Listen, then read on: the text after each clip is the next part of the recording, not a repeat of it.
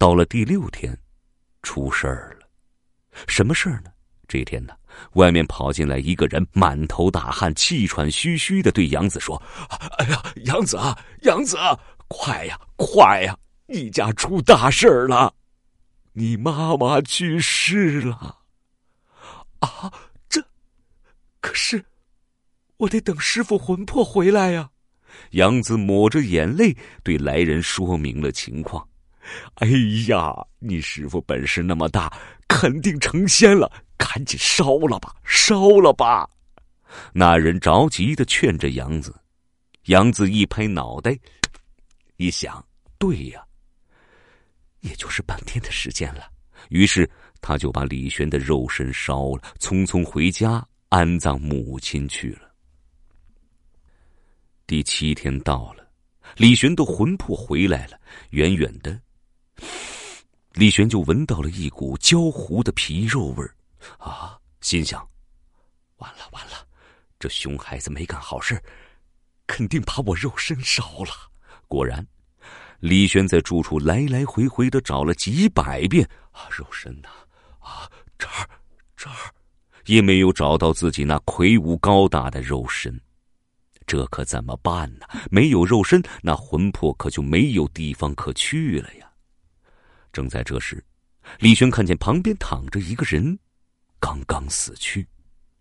于是李轩迫不及待的附在了这个人的身上。哎哎，叫花子活了过来，他伸了伸腰，哎呀，从地上爬了起来，准备走回住处，忽然停了下来。啊，糟糕，这腿啊，这怎么是瘸的？哎呦，还是个谢顶，大肚子，五官长得这么敷衍了事，哎，这不是妥妥的一个油腻男加邋遢男吗？我可是颜值超高的帅哥啊，接受不了，呃，接受不了啊！李轩想着，就想把自己的魂魄从叫花子的身体里分离出来。哎哎，慢！他的头顶传来了一声呵斥。原来是太上老君来了，老君说道：“这是天意，不能违背。只要你修行到了，外表是什么样子，又有什么关系呢？只要你功德圆满，就能做神仙。”李玄想了想，也对，不就是一副臭皮囊吗？没那么重要。太上老君送给李玄一个金箍，让他扎住头上那个像鸟窝一样的头发，还送给他一根铁拐杖和一个酒葫芦，把他点化成仙。金箍、铁拐和酒葫芦，这可都是宝贝。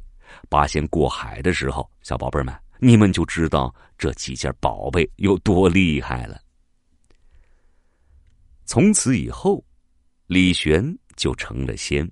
因为他瘸着腿，总是拄着一根铁拐杖，人们就叫他铁拐李。小朋友们，铁拐李成仙的故事是不是很好玩啊？所以啊，人不可貌相，看似普通的人，也许有着别人没有的大本事呢。嗯，文森叔叔这会儿啊要提问了：铁拐李学到的那座山。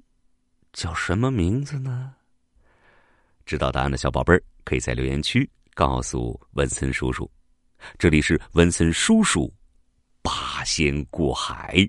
下一集，文森叔叔要给你们讲钟离权的故事。这个故事更加离奇哦！别忘了准时收听哦。下集我们再会。